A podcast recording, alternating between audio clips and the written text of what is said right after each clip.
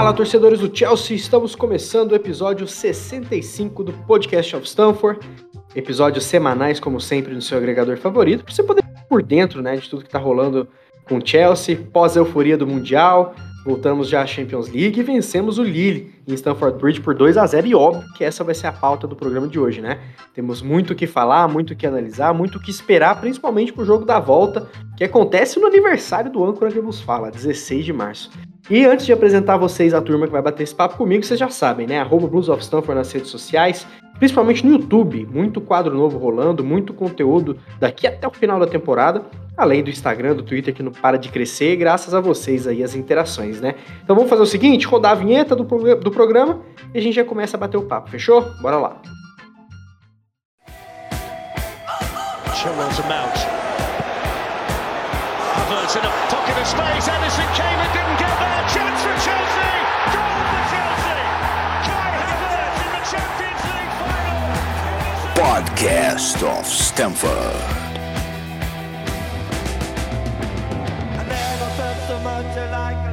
I think I'm a special one. Vamos começar então por ordem alfabética aqui na dupla de comentaristas que está comigo para bater esse papo do que foi o jogo contra o Lille, o panorama de Champions League, que convenhamos é uma delícia, né? Jogo de Champions à tarde é bom demais. Alan Bastos, fiquei sabendo que o Alan vai ver jogo do Chelsea em breve, hein? Fala, Alan. Salve, salve, JP, salve, Lucas. Bendita seja a sua boca, JP, porque ainda por enquanto só tem a, a passagem e a hospedagem, né? É certo que, que eu vou estar ali perto. Agora, se vamos, se vamos conseguir assistir o jogo, não sei. Mas espero que sim, espero que seja num momento né, que vai ser logo depois do, é, do segundo jogo contra o Lille. Espero que o Chelsea tenha é, garantido a classificação, esteja embalado, mas é, vamos focar agora no, no presente, na Champions e nessa competição que é tão importante para a gente, que a gente, né, quem sabe, pode sonhar com o bicampeonato. Maravilha. E também o Lucas está aqui com a gente para bater um papo sobre Champions League. Sei que ele é muito fã de Champions também. Então vamos discutir um pouquinho o que foi contra o Lille. Salve, Lucas. Salve, JP. Salve, Alan. É isso, cara. Champions League tá aí. Noites de Champions League são sempre muito especiais. Noites, no caso, para eles lá, né? Mas jogos de Champions League são sempre muito especiais e o Chelsea fez uma boa partida ontem. É, sem Lukaku, temos muito a discutir sobre isso e sobre essa partida. Também um pouco sobre o Liverpool também. Eu quero, inclusive, começar falando disso. O Chelsea fez um bom jogo, né? Eu acho que está bem claro que a régua aumentou em relação às partidas passadas do Chelsea, principalmente foi ali contra o Crystal Palace, e muita gente fala também do Palmeiras, do Plyton, lá do Plymouth, que a gente teve que precisar da prorrogação para passar no time de terceira divisão. Mas a régua aumentou bem. Isso mostra que o time do Tuchel ele é copeiro mesmo, ele sabe jogar copas independente de qualquer crítica que a gente fizer, é um time que perde muito pouco, né? Então vamos começar com o Alan. Alan, é impossível a gente não falar que o Lukaku estava no banco e com sete minutos o Havertz errou um gol na cara, obrigou a defesaça do goleiro brasileiro do Lille, o Jardim, e fez um gol de cabeça, isso em sete minutos, né? Um número simbólico que o Lukaku deu sete toques na bola na última partida.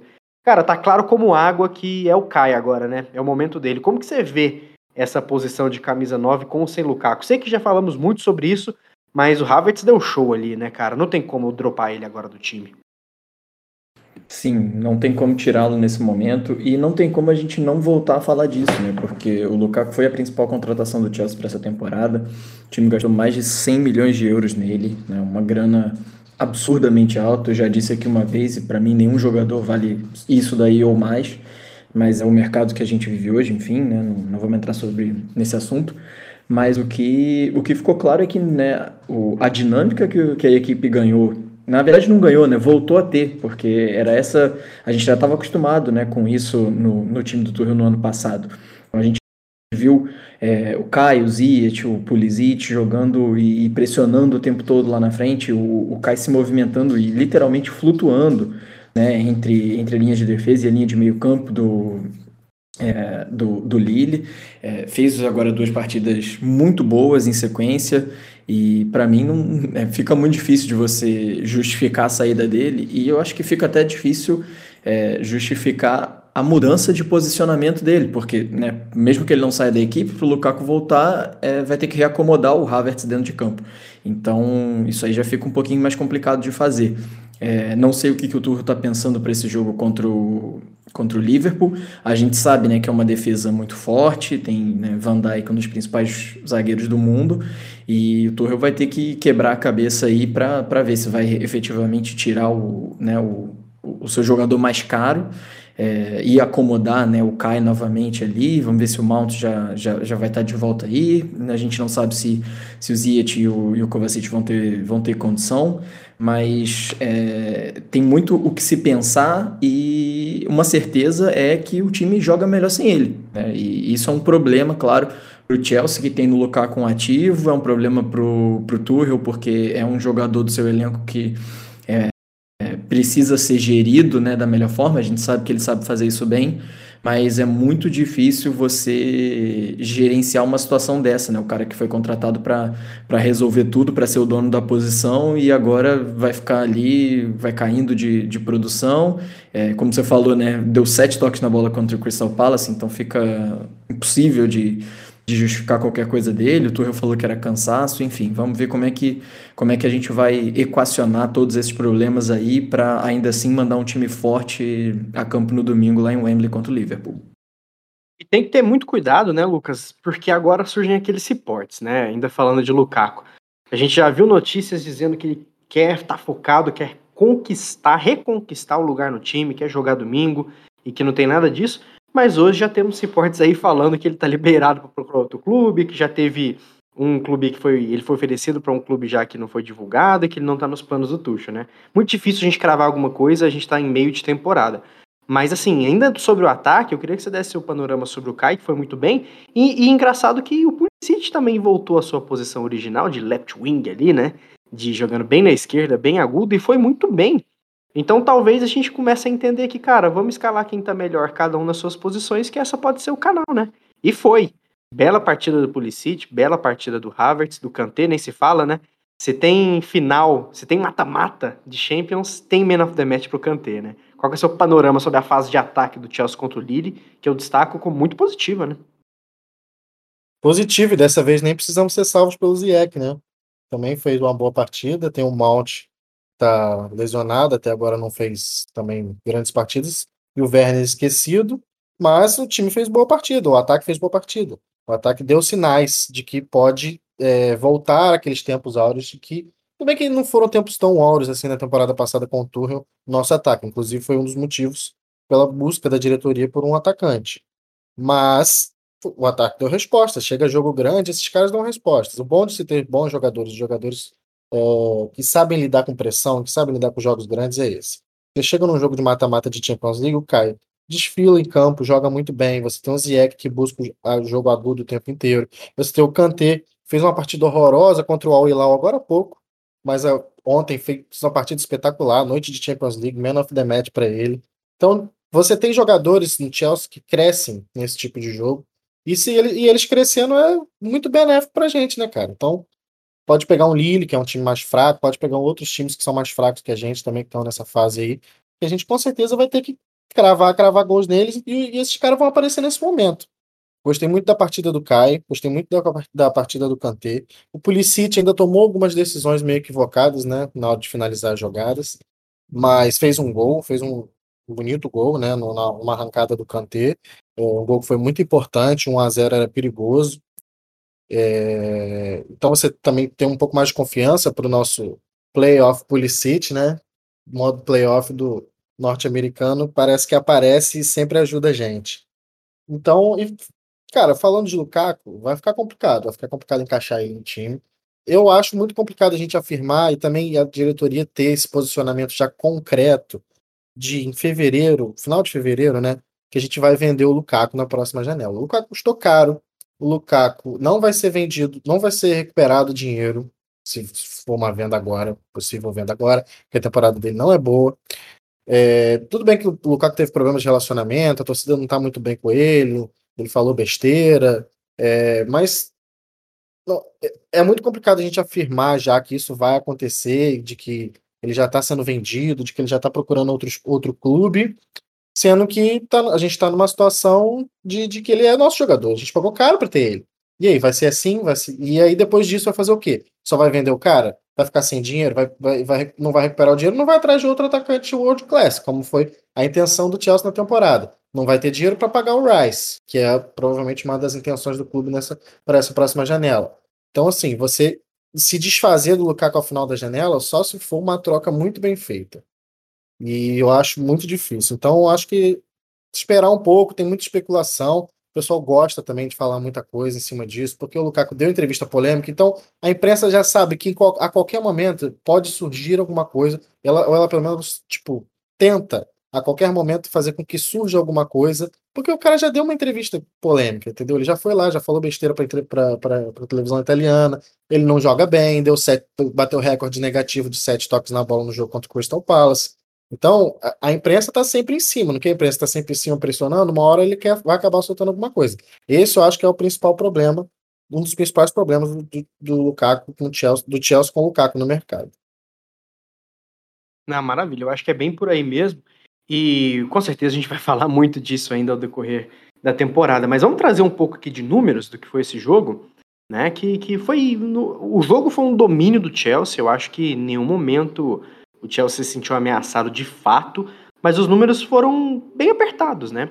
O Chelsea chutou nove, é, nove chutes, né? Contra 15 do Lille. Só que quatro foram a gol. O Chelsea fez dois, 50% de conversão, que é algo que o Chelsea não é acostumado a fazer, né? Chelsea chuta muito a gol para fazer um, só que chutou quatro fez dois. E o Lille chutou dois. Eu não me lembro de nenhuma defesa do Mendy. Se tiver, vocês me perdoem, mas eu não lembro dele ter feito nenhuma defesa importante.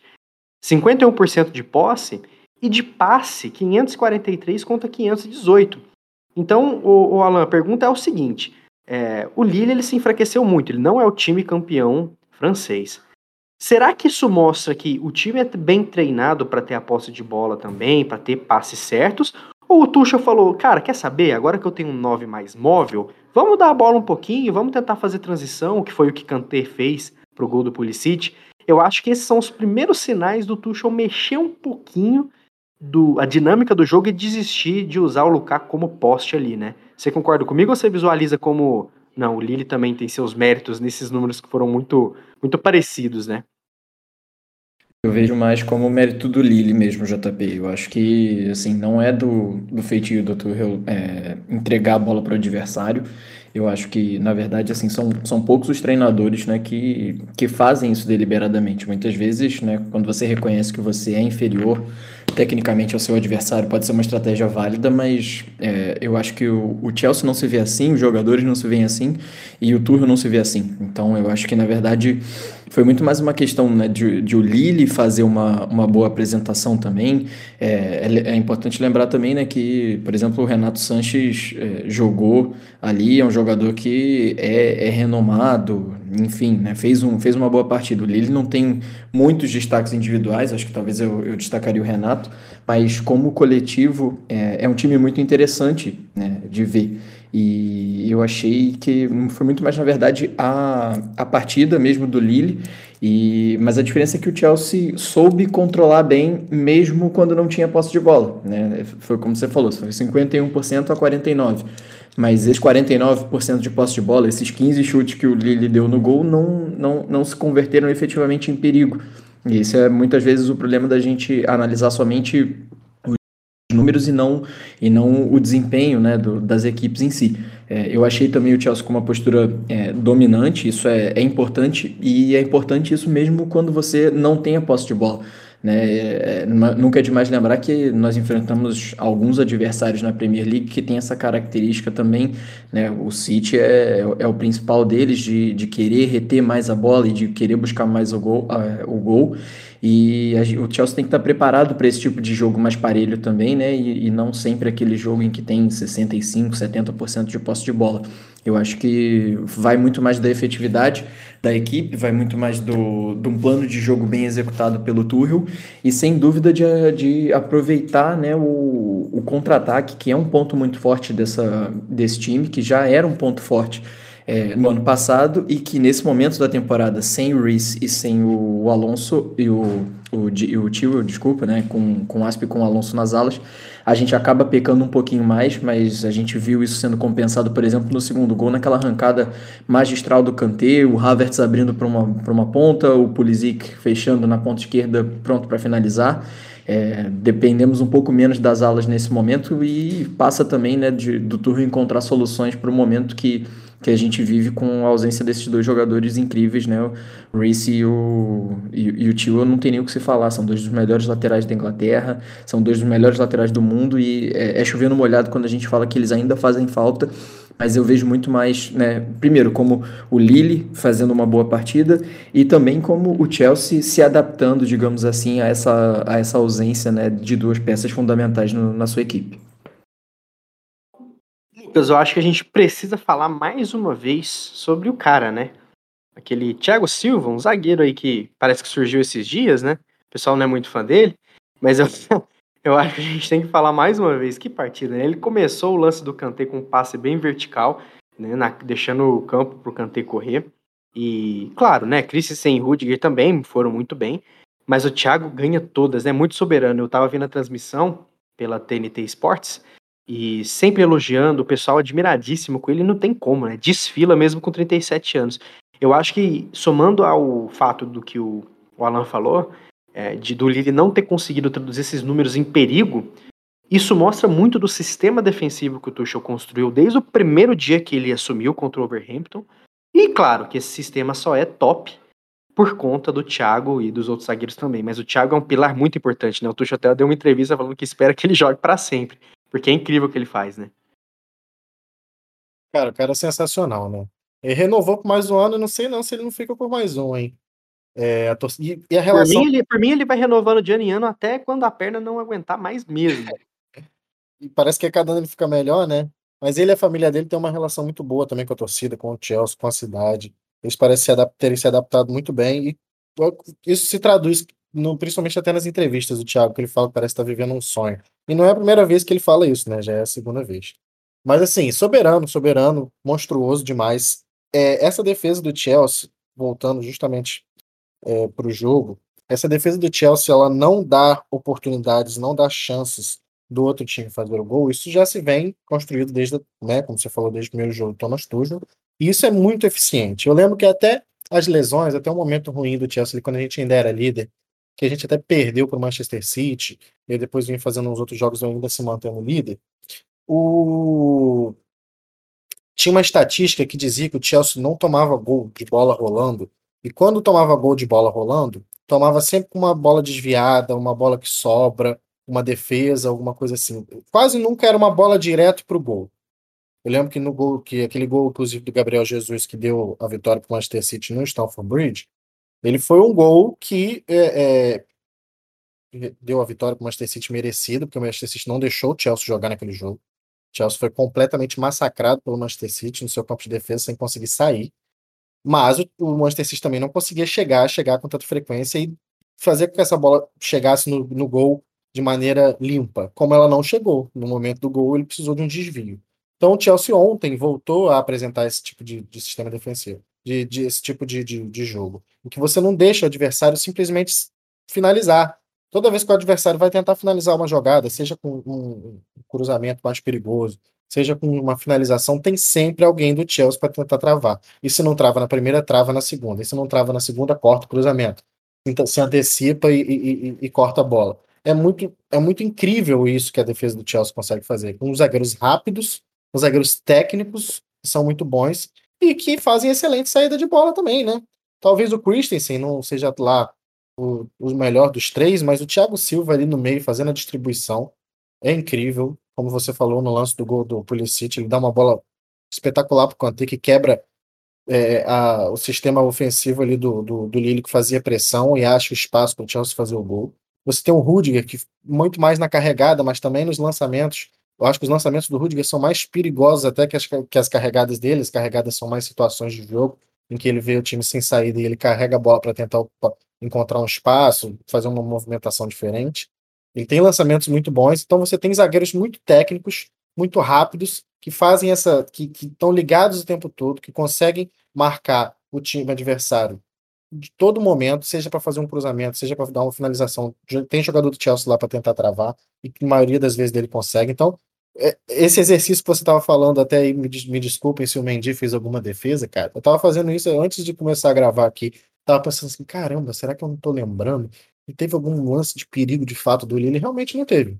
Tudo bem que o Lille não é lá, como o Alan falou bem sobre o Lille, não é o Lille campeão francês, mas é um jogo de mata-mata de Champions. Esses times não tem que perder, ninguém tem que perder. O jogo de mata-mata de Champions é sempre essa intensidade alta, essa, essa qualidade muito maior. Todo mundo entra muito ligado, todos os jogadores entram querendo dar o seu melhor. Então você tem um jogo muito complicado, seja qual adversário for. O Chelsea soube administrar isso, soube ir bem na defesa, soube administrar o jogo e, teve, e fez os gols. Dessa vez o nosso ataque apareceu para finalizar o jogo, para fazer os gols 2 a 0 com convicção para a equipe do Thomas Tuchel.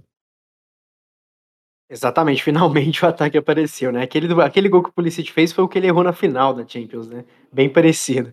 Recebeu a bola enfiada, mas dessa vez ele teve mais tranquilidade, mesmo caindo, conseguiu tirar do goleiro. Belo gol e boa partida do Pulisic, apesar de que o QI de futebol dele nunca vai ser o maior, mas ele jogou muito bem e é muito importante, né? É, atualizando a galera, né? Saiu as notícias de que Rhys James e o Hudson Odoi já voltaram a treinar nessa semana. A gente está gravando na quinta-feira, dia 24. Essa semana, esse final de semana.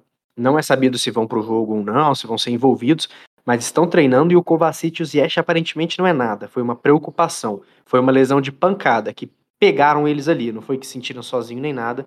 Menos mal, teoricamente, nada confirmado ainda, eles vão para o jogo no domingo. Mas assim, vamos aproveitar a deixa do Mendy, porque tem um número aqui absurdo. Um número aqui, aí eu vou deixar o microfone aberto para vocês babarem no nosso goleiro, porque vamos lá. São 18 jogos na Champions League, 18. 14 vitórias, 2 empates e 2 derrotas. Apenas 4 gols sofridos. De 18 jogos, são 14 clean sheets. É, isso diz muito sobre o sistema, claro, o sistema forte, como o Lucas bem analisou, não tem nem o que completar. Mas isso diz muito que tem goleiro também, né? Eu acho que tentam diminuir, tentam falar de Donnarumma, tentam falar de Courtois, excelentes goleiros, adoro. Mas assim, de novo, estamos encaminhando para mais um ano de Eduardo Mendy, né? O é, que, que vocês acharam aí dessa, dessa trajetória dele na Champions? Porque muita segurança. Embora o Kepa vinha bem, temos um reserva, podemos, né? Eu acho que ninguém desconfia mais do Kepa. Mas o Mendy ele dá uma tranquilidade ali que eu, sinceramente, não sentia desde os primeiros anos de Courtois ali. Depois ele começou a tomar muito gol e tal. Mas o Mendy, não tem nem o que dizer, né? São 14 jogos sem tomar gol em 18 de Champions. Eu não sei outro goleiro que fez isso, não, viu? Ó, João, eu vou aproveitar sua deixa aqui para dizer que, para mim, ele é assim o melhor goleiro, né, desde o Czech. Assim, tudo bem que não é uma amostragem muito grande, né? Depois, depois do Czech tivemos o Courtois, depois do Courtois já veio o Kepa, mas é, tivemos até um período de cabalheiro aí, né? Com aquele momento, aquela fase mais crítica, digamos assim, do, do Kepa, mas é, não é desdenhando, né, de, uma, de maneira nenhuma do Mendy, mas o, o Mendy é incrível. Ele é, ele é incrível a capacidade que ele dá é, de dar segurança né, para a equipe. É, você sabe que bola aérea ali do Chelsea, a bola é dele e ninguém vai, né, ousa é, disputar a bola com ele ali. Ele é o dono da, da pequena área, né, em cruzamentos, em, em, em tudo que se possa fazer, e ele ainda tem a questão de saber distribuir bem o jogo, claro, dá um susto aqui e outro ali, mas eu, por exemplo, achava que a essa altura a gente já teria tomado pelo menos um gol de uma falha direta dele em saída de bola e ele já me provou errado inúmeras vezes.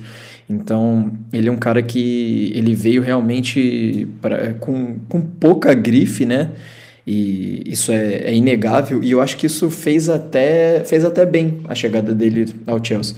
Porque ele veio com pressão mas veio com pouca grife também, né? Veio com aquele de tem que substituir o Kepa, mas o Kepa estava tão embaixo que se fizesse o mínimo já já estava valendo. E ele começou, fez o mínimo, e aí do mínimo a gente viu que o mínimo dele não era tão mínimo assim, que na verdade ele era um, um mínimo né, para brigar entre os melhores goleiros do mundo. Então é um cara que, assim, é para mim é, é ainda a melhor contratação da, da janela de 2020-21 é, apesar né, de ser a janela do Thiago Silva, apesar de ser a janela do, do Havertz, apesar de ser a janela do Ziyech que resolveu despontar agora, mas em termos de, de, de consistência de jogo, para mim, ele e o Thiago, né, que são justamente os jogadores mais velhos que chegaram naquela janela, são, são os melhores. E assim, é, é, é torcer para que o Mendy tem uma carreira longa ainda aqui dentro do Chelsea, né? A gente sabe que a goleiro é mais fácil, principalmente a questão da, da idade, e que ele mantém esse nível de atuação aí, porque, sinceramente, o Chelsea não precisa pensar tão cedo é, em reposição. E menção honrosa também ao Kepa, né, que tem sido importante no, nos últimos jogos, é, que, te, que esteve em campo, né, no caso, por exemplo, na, na semifinal é, lá no Mundial, fez uma, duas defesas inacreditáveis que garantiram né, a passagem do Chelsea à final. Então, acho que nesse momento, é como você falou, não, não dá para desconfiar. Eu acho que o Kepa está muito seguro também quando, quando é exigido, e daqui a pouco já, já vamos ter jogos de Copa para ele poder é, entrar em campo novamente. Não sei se o Tuchel vai colocá-lo como, como titular no, no domingo, diria até que não. É, que Tendo ou não uma situação parecida né, com, com a do jogo contra o Palmeiras, por exemplo, é uma final, é, a gente quer vencer e tem que ir com, com todo mundo que, que é o titular, enfim, que é o melhor, e no caso o melhor hoje, indiscutivelmente, é, é, o, é o Mendy. Então, é, é um cara que, assim, sinceramente é, só palavras de elogio para ele, porque realmente elevou o nível que a gente que a gente precisava no gol e repôs aquela confiança, né, desde como você falou da primeira ali, no máximo segunda temporada do Courtois na meta do Chelsea. Não, e é curioso isso que você falou mesmo, né? Até antes de passar a bola pro Lucas para falar um pouquinho do Mendy, o Mendy e o Thiago foram as contratações que chegaram mais, tipo, ah, será? E foram as mais consistentes, as mais badaladas que foram do Werner do Ziyech, que todo mundo, caramba, agora vai. Foram os que talvez não chegaram na expectativa, apesar de o Werner ter tido sua importância, o Ziyech tá subindo agora. O Tio e o Havertz eu acho que era uma contratação ok, que ninguém falou que ia mudar o mundo, mas também ninguém falou que não ia dar certo, né? E claramente o Havertz nos deu taças e o Tio tomou conta da posição, né? Você acha que é por aí também? Lucas não tem muito o que falar do Mendy também, né? Goleiraço. É, cara, eu queria falar, na verdade, é sobre essa estatística que você falou, dos quatro gols que ele sofreu na Champions. Desses quatro gols, tava fazendo um exercício aqui também pesquisando, é, foram três golaços, né? Aquele do Taremi, absurdo, na, na quarta de final contra o Porto. Aquele na semifinal pro Real Madrid, um gol bonito, gol, bonita finalização do Benzema. E o golaço do Chiesa contra ele agora na, né, já nessa Champions atual. O outro gol, se eu não me engano, é um gol contra o Ham, lá na fase de grupos ainda com Lampa. Cara, então, tipo, ele é absurdo demais. Você vê, além da consistência defensiva do Chelsea, você consegue lembrar de defesas espetaculares do Mendy nessa, na, na Champions passada e nessa Champions também. E jogos espetaculares dele da Premier League também. Mas falando basicamente de Champions, que tem esse dado incrível, você lembra de defesas dele em chutes perigosíssimos do Real Madrid já no jogo de Stamford Bridge. Então você tem é, além do sistema defensivo, que muita, muita gente usa isso às vezes para para tentar diminuir um pouco a imagem do Mendy ou dizer que ele não é tão bom assim, é dizer falar sobre o sistema defensivo do Chelsea, que realmente de fato é muito bom, mas quando precisa o goleiro tá lá. O goleiro tá lá, o Chelsea parou, com todo respeito ao Kepa, que também tá muito bem, mas o Chelsea parou de tomar aqueles gols bobos, aqueles gols que a bola você chutava e a bola entrava, você, todo mundo ficava sempre com aquele olharzinho assim, hum, não foi bem uma falha, mas dava para ter pego, sabe? O Mendy acabou com isso. Mendy chegou, tomou conta da posição e esse número dele, esse número dele pela Champions fica mais incrível ainda quando você vê quais foram os gols que ele tomou pelo Chelsea, né? É, agora falando tipo, falando um pouco desse, da defesa assim do, do Tio, né, do, do, das contratações no caso. Cara, Thiago Silva, a gente sabia muito assim, acho que a gente que acompanha sabia muito que o cara não tinha como dar errado. O Tio veio num preço já pronto de Premier League, jogador jovem, doido para jogar muito bom, fazendo, faz uma ala espetacular. O Mendy, eu acho que talvez foi aquela que mais o pessoal torceu um pouco a boca, sabe? É, porque não era um cara tão bem visto assim, não era um, um top do mundo, veio de um time mediano francês, por acaso com a mesma história de Peter Cech, mas veio de um time mediano francês e veio com, essa, com a chancela justamente do Peter Cech. Peter Cech falou assim, bateu o pé e falou, não, esse vai ser o nosso goleiro, pode trazer, E o cara veio e tomou conta da posição. É incrível isso. Eu lembro quando ele chegou, eu fui procurar uns vídeos, eu vi umas saídas de bola, uma saída dele, umas saídas dele do gol. E aí teve um numa que ele fez um pênalti, foi expulso. Eu fiquei, meu Deus do céu, será que vai dar certo isso mesmo? Calou demais a minha boca e eu tô aqui sorrindo falando desse cara, porque é espetacular ter um goleiro africano como ele agarrando no Chelsea, agarrando muito, empilhando taças também. Né? Feito. Inclusive, só retomando o que eu falei das lesões, né? Tava, enquanto a gente está gravando aqui, eu tava vendo algumas imagens do treino de hoje, o Malt treinou normalmente, né? Então, quem sabe também já tenha se recuperado para a gente ter um time interessante ali, né? Faz tempo que a gente não vê, vimos uma vez só, desde a final da Champions, Mount, Havertz e Werner, né? Eu acho que o Werner perdeu a posição de fato, não, não vem entrando muito. Não fazendo muita diferença quando tá jogando. O último jogo dele bom foi contra o Zenit, né? Que ele fez dois gols. Eu acho que ele pode repetir o Pulisic, o Havertz o Mount, não sei se ele vai forçar ou não, o Ziyech também tá pedindo passagem. Mas enfim, opções temos e que bom que não foi nada grave com o Ziyech e Kovacic, que aí ia embaçar bem, né? Até mesmo porque Jorginho caiu muito de produção, enfim. Eu acho que é isso, pessoal. Contra o Lille a gente venceu por 2 a 0 lembrando que não tem gol qualificado mais. Então um 2 a 0 do Lille ali, um 10 a 8 ali, não interessa. É prorrogação e pênaltis.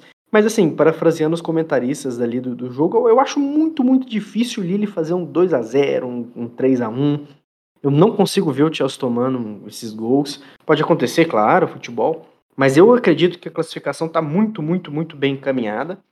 E quem sabe no, no, sorteio das quartas a gente pode seguir nessa pegada de sorte, né? Não podemos ser hipócrita também. Todo mundo queria pegar Lille, é, o Salzburg, que, que, né, o Sporting, que talvez são os times teoricamente mais fracos ali não à toa saíram atrás, tirando o Salzburg, que fez belíssima partida ali contra o, contra o Bar, surpreendeu um a um.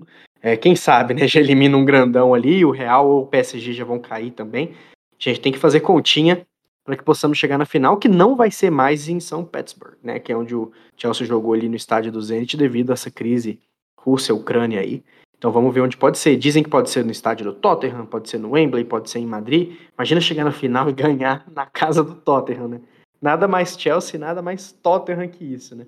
Seria Mas vencemos o jogo, 2 a 0 foi excelente, foi bom de ver. Achei que a régua subiu bastante ali em comparação aos demais jogos.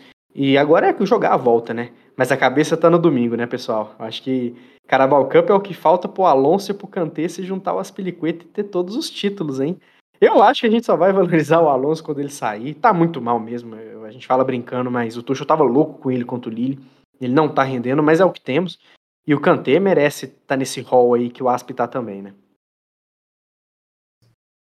Sem dúvida. O, o Kanté merece e vai atingir essa marca né, do, do, do Asp até antes mesmo dele, né? A gente imagina, é, em termos de tempo de clube. E sobre a final da Champions, já começaram a cogitar Lisboa de novo e hashtag tamo aí. Pô, se for Lisboa, hein? imagina a história sendo escrita, mas, cara, eu, eu tô, tô, claro, sorte total. Tudo que a gente fala é achismo e bola de cristal. Mas imagina já dá um. Eu acho que já nas quartas já pode ser mesmo país, né? Imagina já dar um Liverpool City ali já nas quartas, já começa a dar um PSG e Bayern se passar para já começar a eliminar esses grandes. O Chelsea fazer uma trajetória bacana, mas assim, Champions é isso, né? O Chelsea venceu o campeão espanhol, o Real Madrid e o City, né? Além do Porto. Então não tem jogo fácil de forma alguma, é Champions é pancadaria a torta e direito é o título que, que a gente mais gosta e vamos ver, quem sabe já pega o United em breve aí para ter três e depois passá-los, né? O que, que você acha, Lucas, isso aí? É o mesmo panorama que você sente? É, Champions League tem um, um, um quê de sorte, mas eu acho que a gente enfrentar, eu acho que hoje o único adversário que eu olharia pro outro lado e falar assim, ferrou, não com essas palavras, obviamente, faria ferrou, é o Manchester City que o Manchester City vem bem. Eu com... o Liverpool também, viu? Acho que são jogos que eu não queria e eu também tenho certeza que eles é. não queriam também. Eu não queria, mas o Liverpool ainda a gente ainda tem aquela coisa de que eles não ganharam da gente nessa temporada ainda. A gente também não ganhou deles, é verdade. Mas eles não ganharam da gente nessa temporada ainda. A gente né, tem, tem, um, tem um fator ali de que o time do Manchester City é melhor. Então acho que o único que eu falaria assim, ferrou, seria o Manchester City. Óbvio que não quero enfrentar Bayern, não quero enfrentar Liverpool, não quero enfrentar PSG. Se pudesse, pegava só as babas até a final. Mas se vier também, eu acho que esse, esse sistema defensivo do Chelsea é bem montado, essa questão também do gol fora já não valendo já não valendo mais. acho que a gente tem, tem plena chance de conseguir chegar na final mesmo enfrentando os grandes times.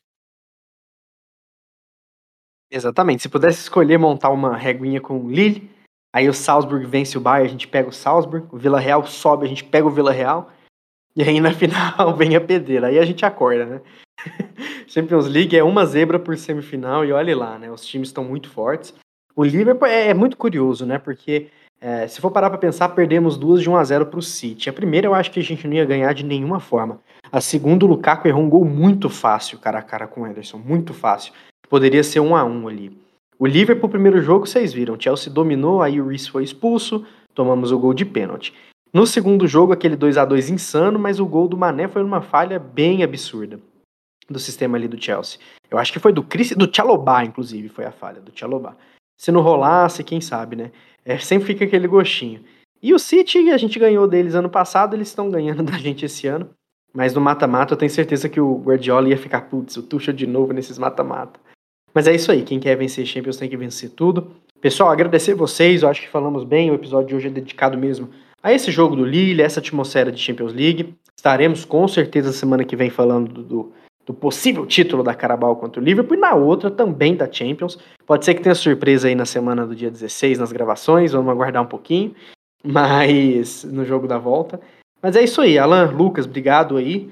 É, convidando todo mundo a seguir Blues of Stanford no YouTube, no Instagram e no Twitter pra gente manter esse papo e compartilhe, né? Compartilhe o episódio nos grupos de vocês. E tamo junto. Valeu, pessoal, aí pela participação, pela resenha. Até a próxima. Valeu, galera. Até a próxima. Valeu, JP. Valeu, Alan. Vamos comprar mais uma no domingo, se Deus quiser. Valeu. Chilwell's a mount. Havertz in a pocket of space. Edison came and didn't get there. Chance for Chelsea. Goal for Chelsea. Kai Havertz in the Champions League final. Podcast of Stamford.